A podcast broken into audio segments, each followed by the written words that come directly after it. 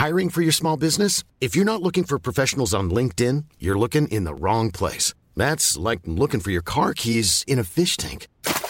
LinkedIn helps you hire professionals you can't find anywhere else, even those who aren't actively searching for a new job but might be open to the perfect role. In a given month, over 70% of LinkedIn users don't even visit other leading job sites. So start looking in the right place. With LinkedIn, you can hire professionals like a professional. Post your free job on linkedin.com slash people today.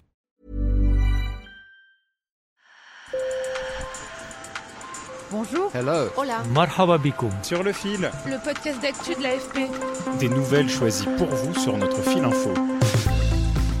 Bonjour, je suis ravie d'être de retour parmi vous. Pour ma rentrée, j'ai décidé de vous parler de la Colombie, car le nouveau président de gauche, Gustavo Petro, a fait une grande promesse ramener la paix pour de bon en se débarrassant des trafiquants de drogue avec qui il est même prêt à négocier. Car six ans après la dissolution de l'historique guérilla des FARC, la Colombie reste le premier producteur de cocaïne au monde. Et c'est en partie grâce au trafic de cocaïne que des bandes armées et des guérilleros continuent à semer la mort et à faire la loi dans de nombreux territoires. Alors, est-ce que le rêve du nouveau président colombien pourra se réaliser? Pour tenter de répondre à la question, je vous emmène aujourd'hui au cœur d'une région qui vit de la cocaïne dans le nord du pays, le Catatumbo, à la rencontre de paysans qui cultivent la feuille de coca. Avec, sur le terrain, David Salazar et Juan Restrepo. Sur le fil.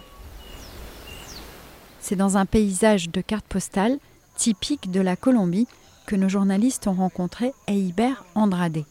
Ici se termine la cordillère des Andes et sur ces pentes abruptes et bien irriguées, où la végétation est luxuriante, le climat est parfait pour les arbustes de coca, mais aussi pour le cacao ou le café. Eiber a préféré cultiver la coca. C'est un délit de ramasser ¿Por ça.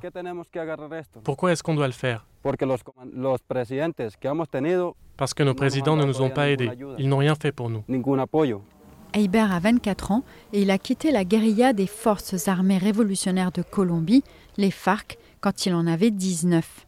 Aujourd'hui, ce jeune père de famille assure que seule la coca lui permet de survivre, tout comme Carlos Abril, qui a aussi laissé le maquis pour se consacrer à cette culture interdite. entramos al proceso eh, con esa alegría, con esa iniciativa. On a accepté le processus de paix avec joie. On se disait qu'on allait vivre dans une Colombie neuve, en paix.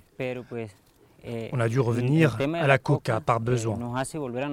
eh, necesidad. Dans la région, les aides que l'on avait promis aux ex-guérilleros ne sont jamais arrivées. Et ici, l'État est absent. C'est ce qu'a pu constater sur place David Salazar, notre correspondant.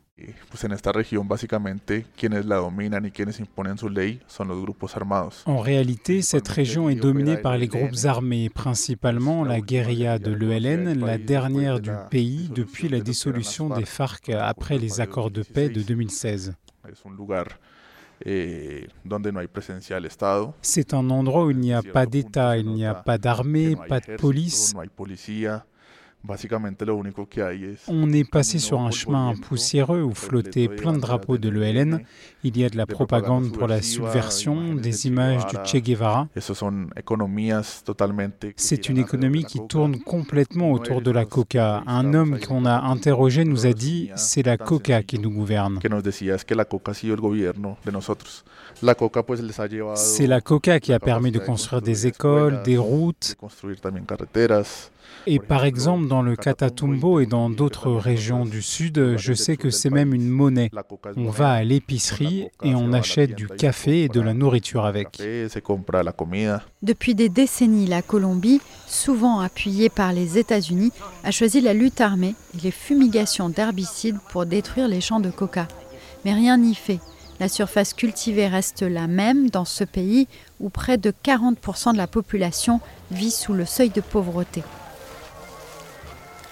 Et pour cause, la pâte de coca fabriquée par Heiber et d'autres se vend 400 dollars le kilo. Ils la revendent à des factions dissidentes des FARC qui ont refusé de se démobiliser ou encore à l'ELN qui se finance aussi avec ce trafic. Pour lutter contre ce fléau, le nouveau président Gustavo Petro a proposé un changement radical. Il est temps de créer une nouvelle convention internationale et qu'elle admette que la guerre contre la drogue a complètement échoué. Qu'elle a tué un million de latino-américains, la plupart colombiens, en 40 ans, et qu'elle a laissé mourir 70 000 Américains d'overdose chaque année. Il propose qu'aux États-Unis ou en Europe, on se concentre sur la prévention pour qu'il n'y ait plus de consommateurs et donc de demandes. Pendant ce temps, en Colombie, il promet de négocier avec les paysans, voire de racheter leurs feuilles de coca pour les aider à passer à autre chose. Il veut même offrir des avantages juridiques aux narcotrafiquants qui renonceraient. Selon David Salazar, il a redonné aux cocaleros l'espoir d'une vie meilleure. Les cocaleros sont prêts à remplacer ces cultures illégales. Ils sont disposés à cultiver du café, du cacao, de la banane à condition qu'on leur garantisse un juste prix et que l'on investisse dans leur territoire, qu'on construise des routes, qu'on finance l'éducation, qu'il y ait des universités. C'est ça qu'ils veulent. Mais l'opposition est sur ses gardes. Pendant que je préparais ce podcast, j'ai reçu un message très évocateur d'une connaissance en Colombie. Elle m'a repoussé un WhatsApp viral assurant que Petro va détruire l'économie et instaurer une dictature communiste. Les bandes armées aussi vont lui rendre la vie dure. Début septembre, sept policiers ont été tués dans une embuscade et avant l'investiture de Gustavo Petro, le cartel du clan du Golfe, le plus puissant du pays, a assassiné au compte-gouttes une vingtaine de soldats. Une manière de dire qu'il faudra beaucoup de concessions pour les convaincre de renoncer. Sur le fil revient demain. Merci de nous avoir écoutés. Je suis Michaela Cancela Kiefer et si vous aimez Sur le fil, abonnez-vous. C'est vraiment important pour nous. À bientôt.